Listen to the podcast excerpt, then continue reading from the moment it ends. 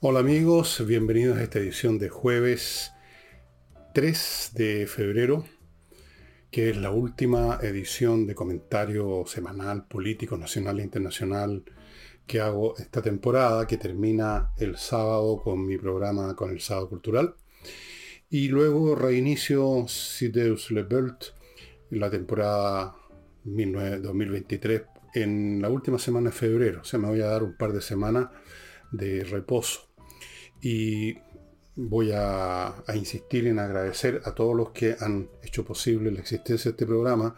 Sus visitas de por sí ya son importantes para que el programa exista. Em, los que colaboran en Flow y en Patreon, más aún, los que comentan, los que mandan, los que me han hecho regalos increíbles en algunos casos. Siempre son increíbles todos los regalos, pero algunos son más increíbles que otros por, por su dimensión, diríamos. Eh, este programa existe por ustedes y para ustedes. Yo no necesito hacerme un programa a mí mismo, sé lo que pienso.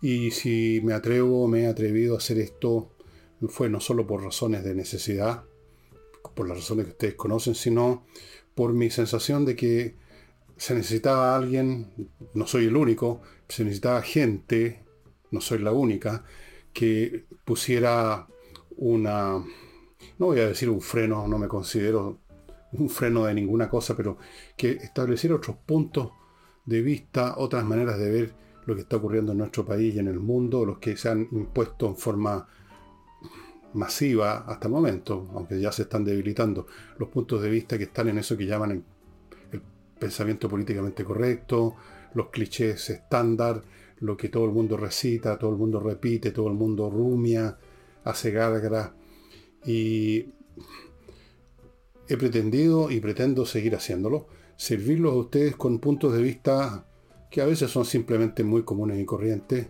pero hay que decirlos, otros quizás no tanto y también hay que decirlos.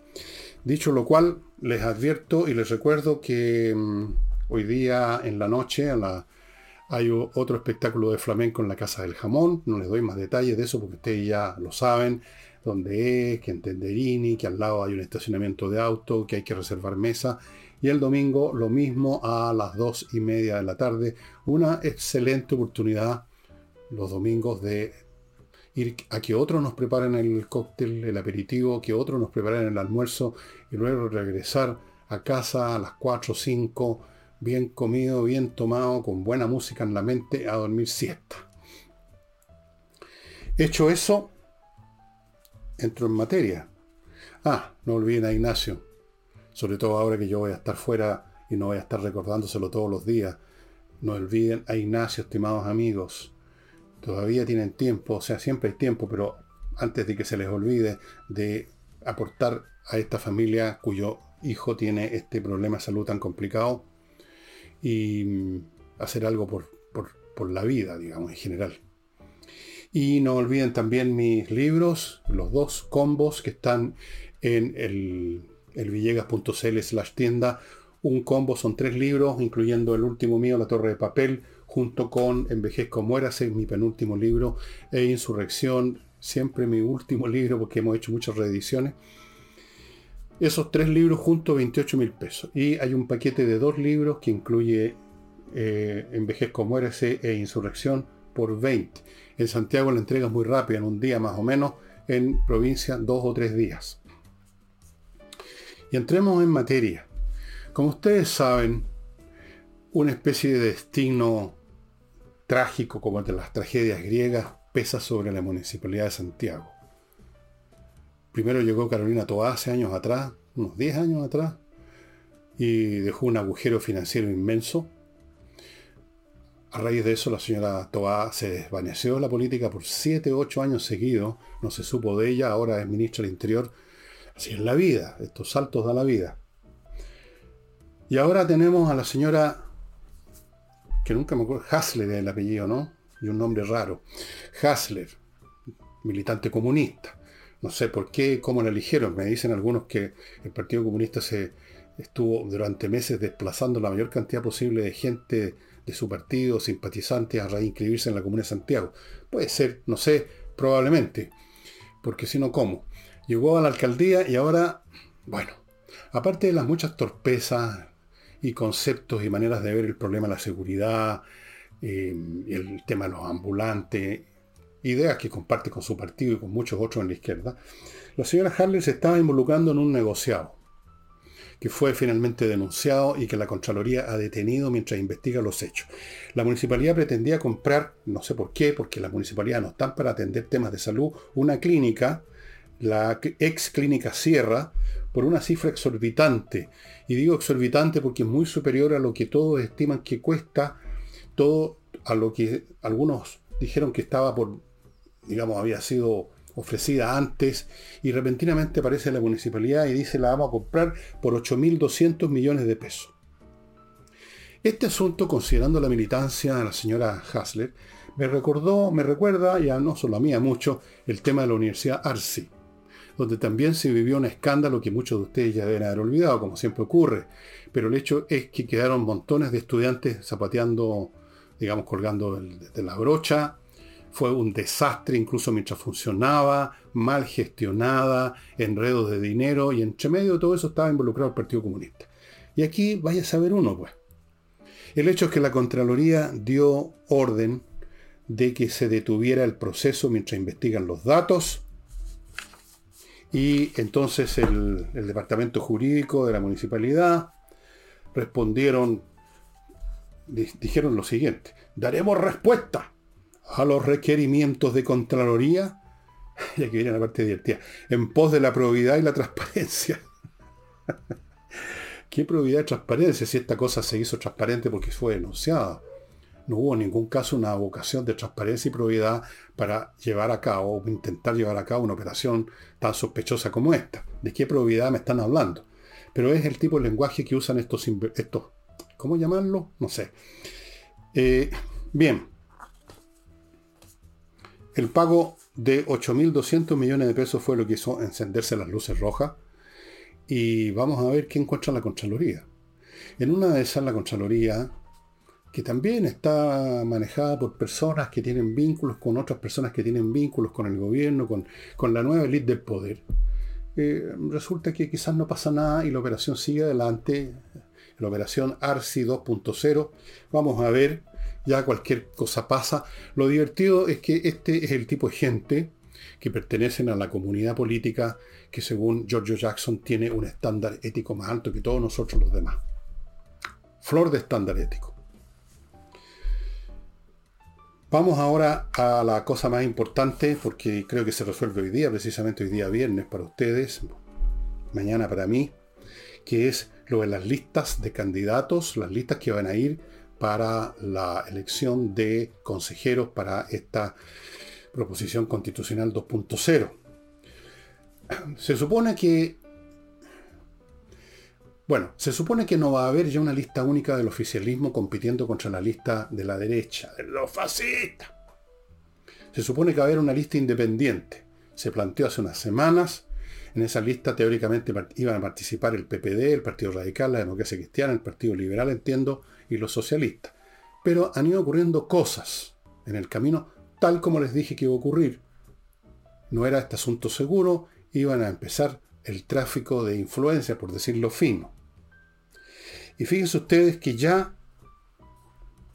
el, eh, el dirigente del Partido Radical, el señor Leonardo Cubillo, dijo que no está zanjado del todo la participación del Partido Radical en esta lista independiente del gobierno, que hasta cinco minutos antes se han visto muertos caminando, se ha visto cambios de opinión, que esto no está liquidado. En otras palabras, aún están en venta. Señora Uriarte, vaya rápido corriendo con su con su mochila, con los cargos, con las destinaciones diplomáticas o lo que sea que tenga ahí para, para vender a cambio de los votos, a cambio del Partido Radical. Vamos a ver qué sucede. A lo mejor no hay nada que les convenga y, se ponen otra vez firmes y con los ojos en blanco dicen vamos a ir en una lista independiente. Eso dice en el Partido Radical. De hecho, se estaban reuniendo, se reunieron ayer para avanzar en lo que llaman conceptos estratégicos y electorales de la lista de esta entidad fantasmagórica que llaman el socialismo democrático. El propio PPD el propio PPD, del cual brotó, creo, la idea con, por, la, garganta del señor, del señor eh, Girardi, no está todo, todo, todo, todo resuelto porque aparecieron, aparece gente diciendo cosas parecidas a las del señor Cubillo. No todos, unos pocos que a lo mejor no hacen peso, pero aparecen. Eh, a propósito, el señor Cubillo llama a esperar la visita de la vieja dama con un paquete con oferta, lo llama esta es la dinámica de la política. Sin duda que es ahora la dinámica de la política, este tipo de cosas, no cabe duda que es así. Por eso que están en el fondo de la tabla y son despreciados los políticos por la población en general. Por esa dinámica de la política, señor Cubillo. La decisión sigue abierta, dijo Cubillo. La DC nomás descartó de plano participar eh, en la lista con apruebo de dignidad digamos, llegaron a la hora 25 la DC en su destrucción interna, en su, en su pérdida de, identidad, que es importante a pesar de lo que digan algunos, que no importa la identidad ahora, lo que interesa fue lo que discursó la señora del Partido Socialista, ya vamos a llegar a ella. De pronto ya la identidad no importa, es la unidad, la unidad. Lo decisivo entonces sigue, todo esto sigue abierto, dice Cubillos. Vamos a ver si sigue abierto. Otros dicen que una segunda lista, una lista de este supuesto socialismo democrático, amigos, es para rescatar el voto que está con el gobierno, pero que no está con la lista. O sea, que apoyan a Boric, Boric, el joven que está de vacaciones, porque casi se le estaban destrozando los pulmones con tanta pega que tenía. Entonces están con él, pero no están con los comunistas, con el Frente Amplio. Entonces hay que rescatar ese voto que finalmente iría a favorecer al gobierno hay que rescatar el voto que está con el gobierno. Yo creo que aquí hay varias cosas que hay que decir. En primer lugar, la gente que vote eventualmente por algún candidato, que después de examinarlo bien en Google, como les dije, que vote por la lista del llamado socialismo democrático, no están con el gobierno. Tampoco están con la derecha porque habrían votado con la lista de la derecha. Pero no están con el gobierno no están con el gobierno. ¿De dónde sacó esta gente que ese voto, lo que pasa es que no quiere estar en la lista con el Partido Comunista, pero están con el gobierno? No están con el gobierno. Lo que pasa es que en este momento no hay otras instancias para rechazar lo que hace el gobierno que estas listas, que este tipo de elecciones con este tipo de alternativas que ofrece. No hay otra manera. Y entonces, como no quieren ir con la derecha, porque ya quedaron todos programados con que la derecha fascista todas esas tonterías, pero entonces dicen, bueno, vamos con el socialismo democrático. Pero no porque estén con el gobierno, no están con el gobierno. Eso es la primera falsedad. La segunda falsedad es la que ellos intentan cometer en el sentido de hacer eso, de que la gente llegue, llegue creyendo que los candidatos de esa lista son como ellos, contrarios a las políticas del gobierno, pero resulta que después actúan a favor del gobierno y llevan a cabo, procesan o intentan procesar una constitución lo más parecido posible a la al primer intento. Eso es una triquiñuela. Y considerando las cosas que uno escucha más y más de personajes tanto del gobierno como los de, de esta teórica lista del socialismo democrática, me he ido convenciendo más y más que esta lista es una triquiñuela que esta lista es una reiteración en escala ampliada de lo que pasó en la primera, en la elección de los convencionales para el primer intento de la izquierda revolucionaria de instaurar un esquema jurídico institucional a su gusto. Las listas con nombres de fantasía y todo lo demás, pero la gente eran de izquierda, con algunos aderezos extra, pero eran de izquierda en lo, en lo esencial, en lo central, en lo institucional. Cada vez me suena más cuando escucho a gente decir esto es una forma de rescatar el voto que está con el gobierno, pero que no quiere votar por la lista del gobierno, una cosa muy curiosa, ya me convence más y más que estamos en vista de una operación que intenta engañar a la gente con una lista supuestamente independiente, supuestamente propia del socialismo democrático, pero que es un cuento de hada y que esos candidatos elegidos eventualmente van a hacer lo que quiere el Partido Comunista, el Frente Amplio y el gobierno, o con muy pocas variantes.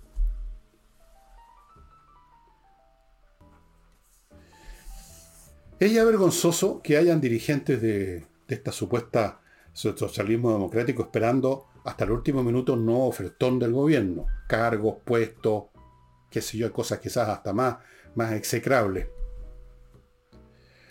Pero aún más allá de eso está esta intención de muchos de engañar a la población con una lista de fantasía, una lista simulada, simulada en cuanto a que es independiente del gobierno, no siéndolo.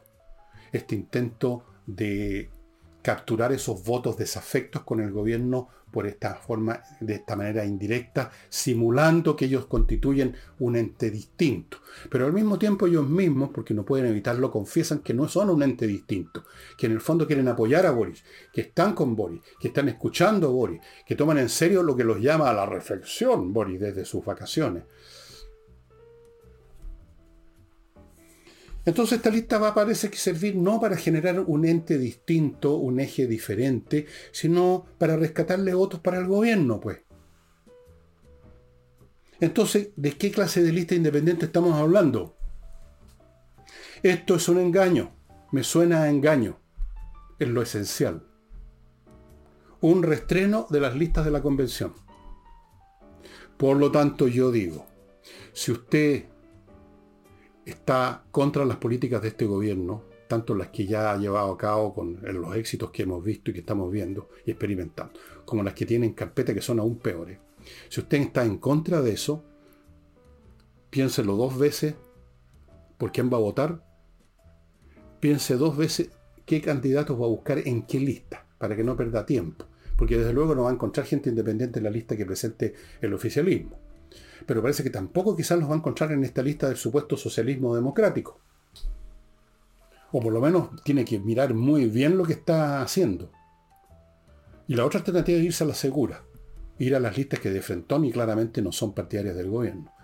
No sé cuáles son esas listas de frentón no partidarias del gobierno porque hemos llegado a tal grado de confusión que a cada momento vemos a fuerzas, a elementos de derecha, a veces en grupo, a veces individualmente, yendo a prestarle una mano al gobierno pero claramente es más improbable encontrar colaboradores del gobierno a nivel de los nuevos candidatos en las listas de frentón de oposición que en estas listas ambiguas, llenas de ambigüedad, de una ambigüedad que se refleja en la postura, en los dichos de esta gente, que por un lado sí, por un lado no, que están con Boris, pero no están con Boris, que están con el gobierno, que van a rescatar votos para el gobierno, pero al mismo tiempo quieren una lista independiente y hablan de identidad y luego hablan de unidad. Toda esa confusión que es auténtica, más el oportunismo, que es consciente, todo eso me llama a mí a mucha sospecha. Entonces, llegado el caso, yo personalmente voy a buscar algo que sea claramente, definitivamente opositor al gobierno, para no caer en el error que uno puede caer de elegir a alguien que nos pone una carita y después hace una cosa distinta, como le pasó a muchos electores en las elecciones con el propio Boris, a quien vieron como todo un socialdemócrata y terminaron viendo todo un revolucionario. Y antes de continuar, amigos, permítanme hablarles de compreoro.com, el sitio en internet donde usted puede comprar oro y plata en su forma original como metal precioso, refinado al 99,99% pureza, según lo certifica la Universidad Católica. Oro y plata en su condición metálica, real, es una excelente salvaguarda financiera. Usted lo tiene en su casa, unas monedas, unos lingotes de oro, de plata, y sabe perfectamente que, llegado el caso, lo lleva a donde sea que tenga que llevarlo, a donde tenga que irse, y lo puede vender en ninguna parte del mundo, van a mirar con asco el oro y la plata. Vale en todas partes, se compra en todas partes. ¿Y dónde se compra aquí? En compreoro.com, entre al sitio y averigüe los lugares. Continúo con Mr. Wood, muebles de madera de calidad hechos no sin antes examinar cada pedacito de madera, cada viga, cada panel, cada, qué sé yo, como le llega la madera, examinarla para sacarle hasta la última molécula de agua, de manera que esa madera dure eternamente. Los muebles están bien hechos, son de hermosos diseños, así que si usted está pensando en reemplazar algún sofá viejo, una mesa de comedor anticuada, cualquier cosa que tenga que ver con mueblería, vaya y eche primero que nada una mirada a Mr. Wood. Y probablemente no va a necesitar mirar en otros lados. Mr. Wood, lo más probable es que encuentre lo que usted necesita y de calidad.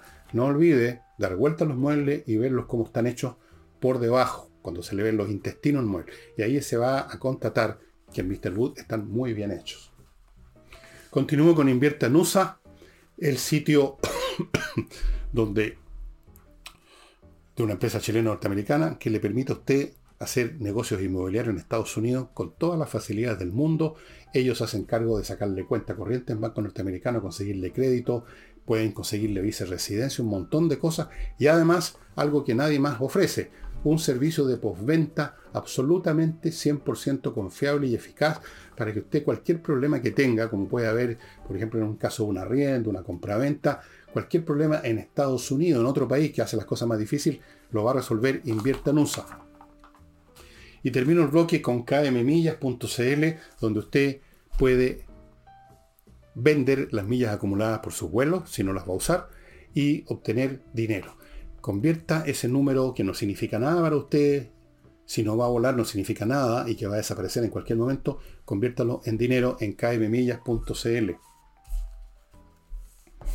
Bueno, para mí este asunto, escuchando y leyendo lo que dicen eh, dirigentes de todas partes, especialmente diría yo en el Partido Socialista, donde dicen que todavía no han definido las cosas. Bueno, de hecho no las habían definido al momento que yo grabo esto, me parece al punto que el senador de ellos, Fidel Espinosa, dijo, la indefinición del partido es equivalente a estirar la agonía. No nos explicó la agonía de qué o de quién.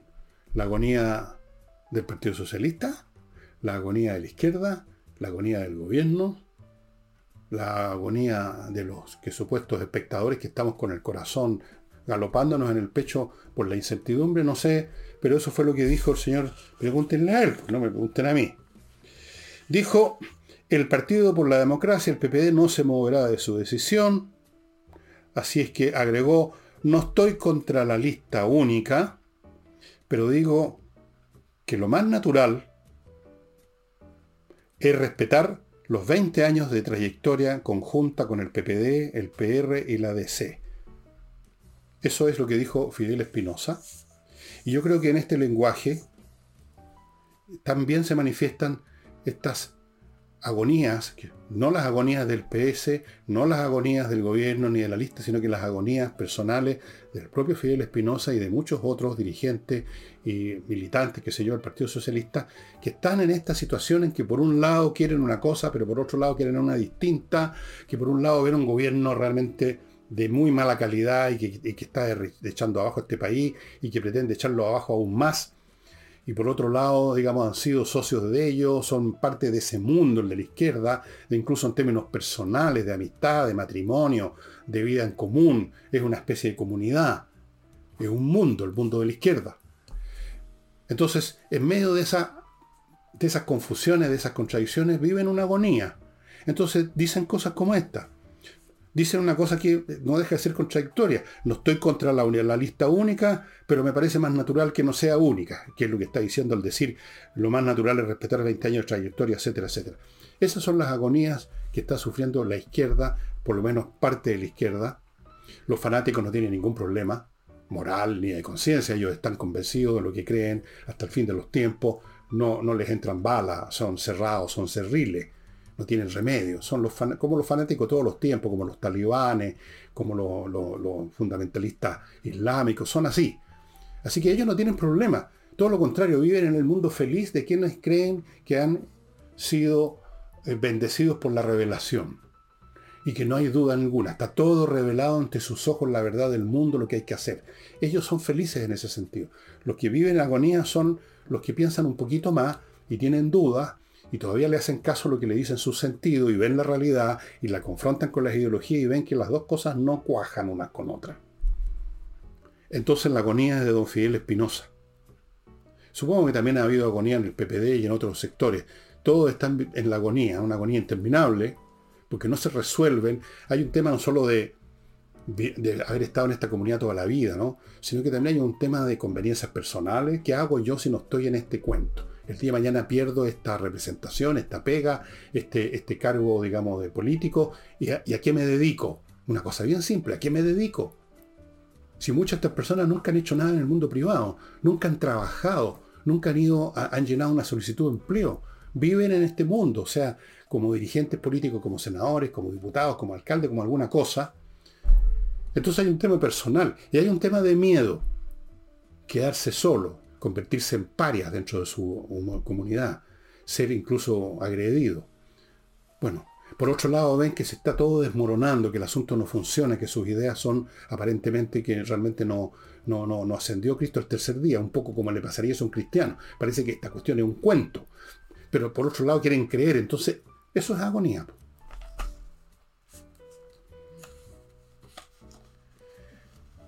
Bien. Eh, y el Partido Socialista entonces, no solo Fidel Espinosa está en esta agonía, estimados amigos. Y la señora Bodanovich, que parece que agoniza menos, la presidenta del partido, una mujer muy habladora y repetidora de clichés. Bueno, no es difícil ser hablador cuando no hay que pensar, es que simplemente sacar, no, a ver cuáles clichés saco hoy día del estante, esto los pongo en fila así o los pongo en fila al revés, da lo mismo, significa lo mismo. Entonces, Habló de la generosidad, por ejemplo, a propósito de la señora Bachelet, que es tan, tan generosa, que puso en riesgo su capital político para esto de que haya una lista única. ¿Cuál? Perdón, ¿cuál capital político? Está en quiebra políticamente la señora Bachelet. Naturalmente le quedan seguidores, algunas viejas de población que todavía se, se, ponen como calcetineras con un rockstar cuando ven a la Bachelet. Pero desde el punto de vista político real, no tiene ninguna lo tiene ya perdido después de lo que pasó, sobre todo luego de cómo salió de su cargo las Naciones Unidas, que la sacaron, digamos, a empujones, poco menos por su, por su falta de eficiencia, por su, por su falta de deseo de investigar lo que pasaba en Venezuela, en China, por su renuencia a actuar como correspondía frente a estos países donde están sus amigos comunistas, sus compañeros comunistas. Bueno, yo no sé qué cree, qué capital político se supone que tiene la señora Bachelet lo que sí tiene es ganas de volver a, otra vez a las pistas del circo, por supuesto. Ellos nacen y mueren con la espada política en la mano. ¿Cuál capital? Dijo además la señora Bodanov en un rastro de realismo, que hay que aplaudirle, estamos en desventaja frente a la derecha, yo diría estamos en desventaja frente al resto del país, que no es de izquierda más bien, y particularmente de la derecha ultraconservadora todos, todos, para estos fanáticos, para estos maniqueos, todos somos ultra fascistas, ultra conservadores porque no creemos en las estupideces que creen ellos. Entonces somos herejes, a veces somos apóstatas, somos paganos, no merecemos vivir, somos fascistas pobres, somos idiotas, no hemos entendido, no hemos visto la luz. No somos de derecha, somos todas esas cosas. y ciertamente les vamos a dar una paliza. Y si no ocurre así, bueno, no sé, pero debiera. Pero ya dice, estamos en desventaja frente a la derecha y particularmente una derecha ultraconservadora. Y en esta elección corremos un gran peligro. Sí, efectivamente corren un gran peligro de que les den una pateadura como la del 4 de septiembre o peor. Peor. Y por eso que está esto de la lista independiente de la socialdemocracia, para aminorar eso. Porque si la gente que en masa no quiere saber nada del Frente Amplio, del Partido Comunista y del gobierno, esa gente se divide parcialmente votando no por la derecha o por el Partido Republicano, sino que por esta lista del socialismo democrático, los que salgan del socialismo democrático después va a aparecer de que en realidad son votos de gente que quiere apoyar al gobierno, pero aunque de otra manera. Son gente que está con los cambios profundos, pero de otra manera, con otra, con otra miradita quizás. Pero entonces van a disimular su derrota sumando a su derrota o disminuyendo su derrota con los votos de la gente que quiere la derrota de ellos y que equivocadamente votaron por la lista del llamado socialismo democrático. Así es que, estimados amigos, efectivamente, enfrentan un gran peligro, pero también el público, el pueblo, los lectores enfrentan el gran peligro de ser engañados y pasados por el aro una vez más si votan creyendo que están votando, dando otra señal más, como la del 4 de septiembre del gobierno, para ver al día siguiente que el gobierno transforma su voto de rechazo en un voto de apruebo por la mediación, por la interfase de este llamado socialismo democrático. Ojo con eso es una artimaña política disfrazada tras esta pelea, pero no como haber una lista separada, deberíamos estar juntos como si estuvieran realmente en un gran conflicto, pero en el fondo, en el fondo, lo sepan o no, sean conscientes o no, es una artimaña para disminuir la derrota.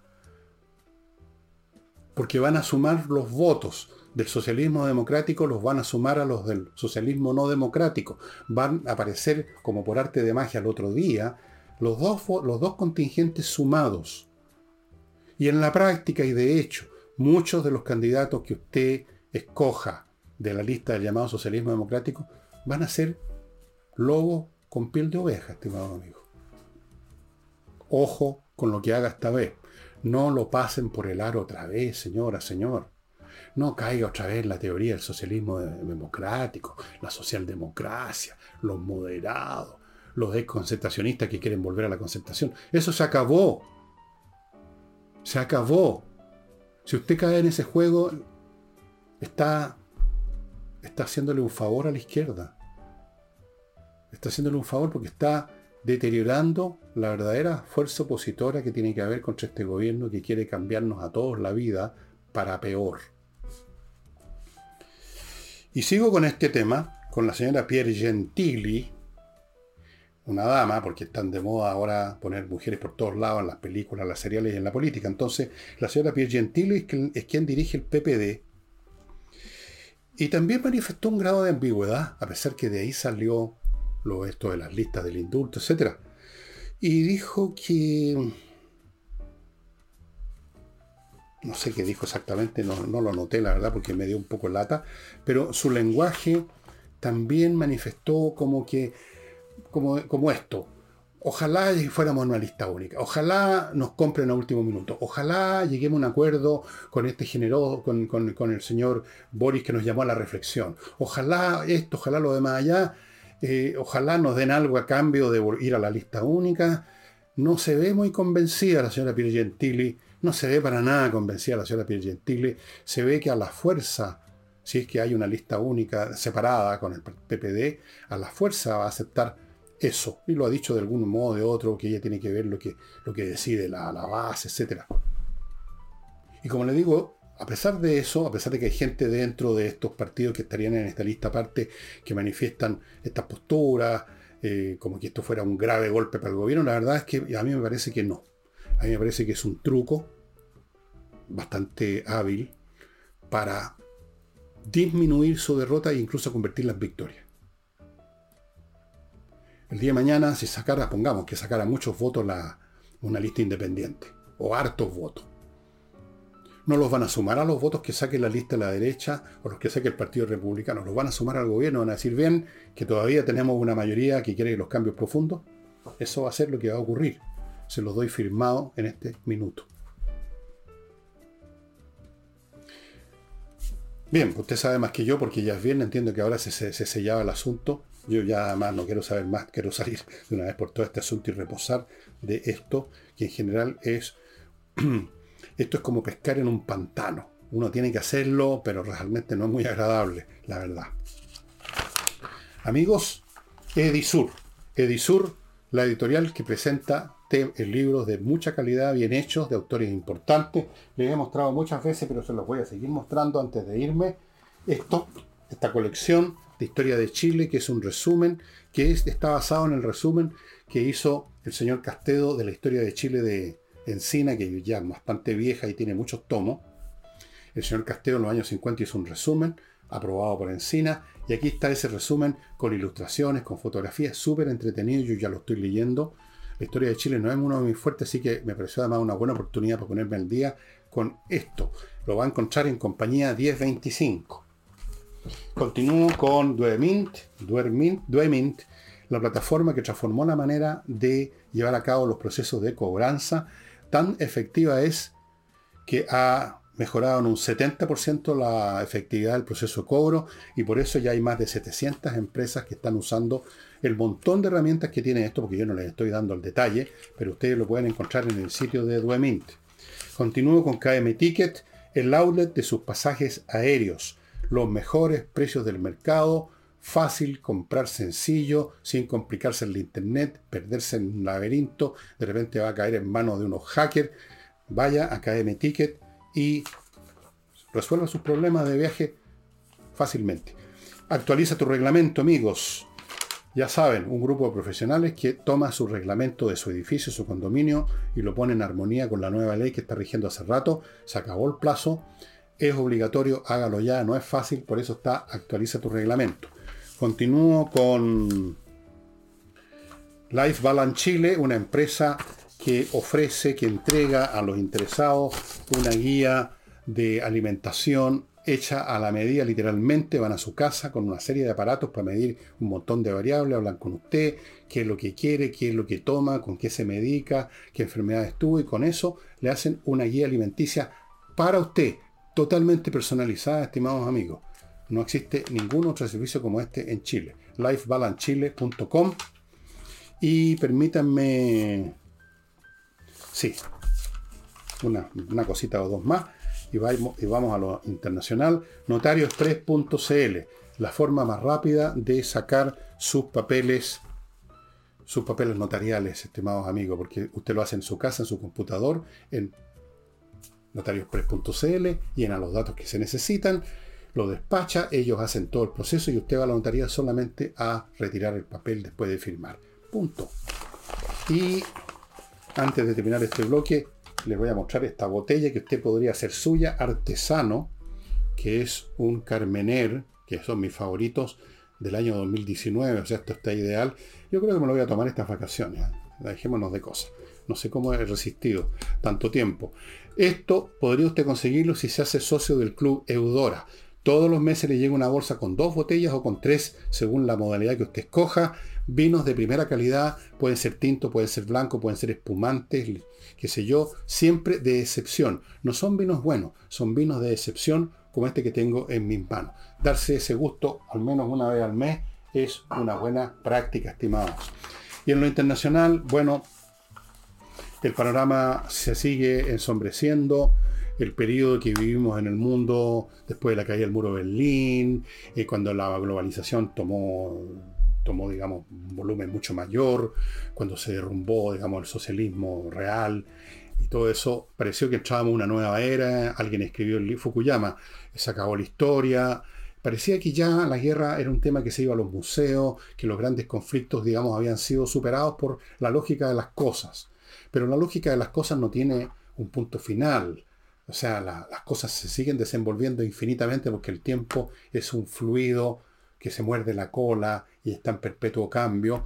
Y miren ustedes, yo creo que se están desarrollando eh, no solamente la guerra de Rusia-Ucrania, que nadie se la esperaba, nadie imaginaba una guerra en Europa ahora, sino que otros conflictos vienen en camino. Ya no es difícil pronosticar que entre este año, pero más probablemente el 24, el 25, 26, por ahí en esos años vamos a tener otros conflictos. Probablemente si hay un conflicto entre Irán e Israel va a ser antes del a lo más tardar el 24, creo yo, salvo que hay un milagro. Y está el conflicto entre China y Estados Unidos, que ya todos, todos ahí se están preparando para esa guerra. En Estados Unidos todavía, por supuesto, se habla que no va a haber guerra, que no queremos guerra, que podemos vivir en paz, pero se están preparando para la guerra. Ayer mismo firmaron un nuevo tratado con los filipinos para bases militares norteamericanas en las Filipinas, lo cual es una posición muy estratégica en una eventual guerra con China en el Indo-Pacífico. Todo, todos están preparando las fichas, todas las guerras parten igual, con un una larga fase preparatoria en que todos hablan de paz mientras se preparan para la guerra. Vienen tiempos bien difíciles para el mundo, todos los temas que se estaban acumulando a lo largo de años, temas raciales, políticos, étnicos, eh, geopolíticos, económicos, todos barbotando y mantenidos a raya, pateado el tarro un poquito para acá y un poquito para allá, todos han llegado al punto de ebullición, amigos, y eso va a estallar tarde o temprano. No veo cómo podría evitarse. Así es. Y mientras tanto tenemos lo de Rusia y Ucrania, donde los rusos están preparándose para una última gran ofensiva, van a tirar todo a la parrilla todo lo que les queda, todos los soldados que hayan movilizado, sean novatos o sean soldados con más experiencia, van a tirar, van a sacar de los museos los tanques T, ya los sacaron, los T-62 que son de los años 60 o 50, les falta sacar los T-34 de la Segunda Guerra Mundial. Ah, se ha visto soldados con rifles, un rifle de cerrojo ruso Mois Nagant, que es un modelo ruso de 1880 y tanto, me parece por ahí. van a tirar toda la parrilla para, digamos, con esta última tirada lograr como un jugador en la ruleta que ha perdido todo, la última tirada con esto me recupero, con esto me, me rehago. Así que vamos a ver una intensificación de la guerra en Ucrania a más tardar en dos meses más. En este momento están también ambos lados su fase preparatoria con pequeñas ganancias tácticas por aquí y por allá, eh, pero básicamente se están preparando para la gran, el gran número que yo creo que vamos a verlo alrededor de, puede ser, podría ser que partiera mañana o pasado, pero yo creo que tipo marzo, abril vamos a ver una cosa de mayores dimensiones. Y antes de partir, voy a mostrarles, voy a hablarles de un autor, de un, gran escritor chileno, para que lleguen de vacaciones. Les cuento de Hey, el mejor corredor de Chile, el más rápido para vender bienes inmobiliarios. Espacioajedrez.com, perdón que vaya tan rápido ahora, pero se me está acabando la garganta, para comprar artículos para jugar ajedrez. Cada uno viene con tres eh, membresías para distintas actividades en espacioajedrez.com gratis. Ojo, sus niños habilosos van a ponerse, van a fortificar su intelecto con el ajedrez. Y termino con miclimo.com, la mejor climatización que usted puede disponer en Chile. Como ustedes saben, y lo he dicho en, en muchas oportunidades aquí y en, otros lados, el más grande cronista que ha tenido Chile, creo yo, bueno, ha habido varios buenos cronistas, pero creo que por lo menos para mí es Joaquín Eduardo Bello que se suicidó el 19 de febrero, el día de mi cumpleaños, de 1967 o 68, por ahí, se pegó un balazo. Y un gran escritor, les quería mostrar algunos libros, se los voy a mostrar, pero en el proceso de revisar librerías para buscar dónde contarle a ustedes que pueden buscar, me he encontrado con la triste sorpresa que en las grandes cadenas de librerías de Chile prácticamente no hay obras de Joaquín Eduardo Bello, una que otra. ¿Qué es esto? No las reeditan. Tenemos libros de autores al peo, digamos literalmente. Tenemos personajes que se hicieron famosos por sus preferencias eh, de género o porque hicieron algún numerito en alguna parte. Y el gran Joaquín Eduardo Bello no lo reeditan. O muy poco. Lo reeditó, sí, hace unos cuatro o cinco años, la Universidad Diego Portales y me los mandaron a mí amorosamente. Las crónicas, son varios tomos, las crónicas reunidas de Joaquín Eduardo Bello no sé dónde se puede conseguir este libro porque no lo encontré en ninguna de estas librerías tan importantes que tienen cadenas. No, no estaba. No sé, habrá que llamar a la Universidad de Portal y preguntar dónde se puede. Yo creo que tienen una librería. Ahí lo deben encontrar. Pero por ejemplo, este libro maravilloso de la editorial Nacimiento, que ustedes ven está absolutamente viejo, destrozado, se está cayendo pedazos. Valparaíso. Valparaíso. Este libro, con historia adivine de qué, pues de Valparaíso, es precioso. Y es probable que de aquí, no estoy seguro porque no lo he revisado, es probable que de, aquí saque esta anécdota que cuenta Joaquín Eduardo Bello, que yo utilizo en el principio de mi libro Adiós Valparaíso. Esto cuando él ve un gatito que está acostado con la cabecita en un cojín, en una cordonería, creo, y mira ese espectáculo y de repente aparece la mano de alguien de una vendedora, que sé por el de, dentro del negocio, y le acomoda la cabecita al gato con una almohadita especial. Y esa imagen la cuenta en alguna de sus miles de crónicas. Un gran cronista, lleno de inteligencia, de talento, de gracia y de tristeza también, diría yo. Autor de una novela muy importante en la historia de la narrativa chilena, El Roto. La chica del crillón, me parece que también es de él, sí. Bueno, pero a mí me gustan más especialmente sus crónicas. Esta es el libro de crónicas que me ha gustado, pero tiene mucho de repente son las mismas crónicas en distintas compilaciones que le pusieron.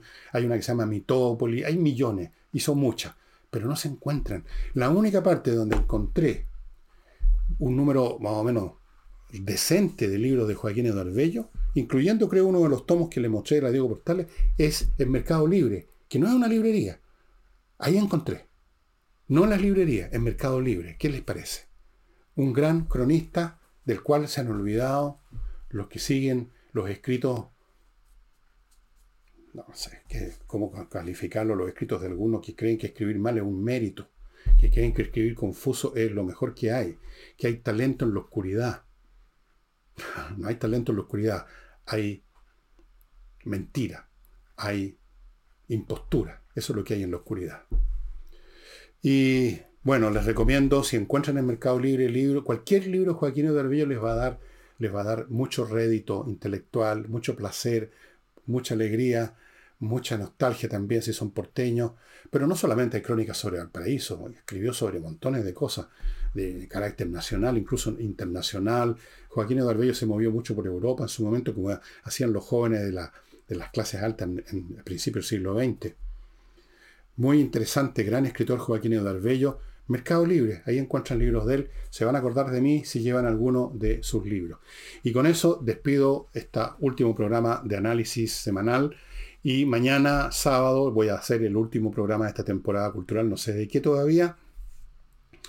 Y luego parte en la segunda temporada, la tercera, cuarta, quinta, ya no sé cuántas, cuántos años llevo en esto, empecemos a partir. Bueno, la próxima temporada parte en la última semana de febrero, no sé qué día exactamente, pero parte en la última semana de febrero y ahí trataré de resumir todo lo que puede haber pasado mientras yo estaba mirando el techo, leyendo cualquier otra cosa, jugando ajedrez, viendo viejas películas en YouTube de las que veía en mi niñez, que son las que veo, todo eso. Y desde luego, nos vemos mañana. Chao, chao.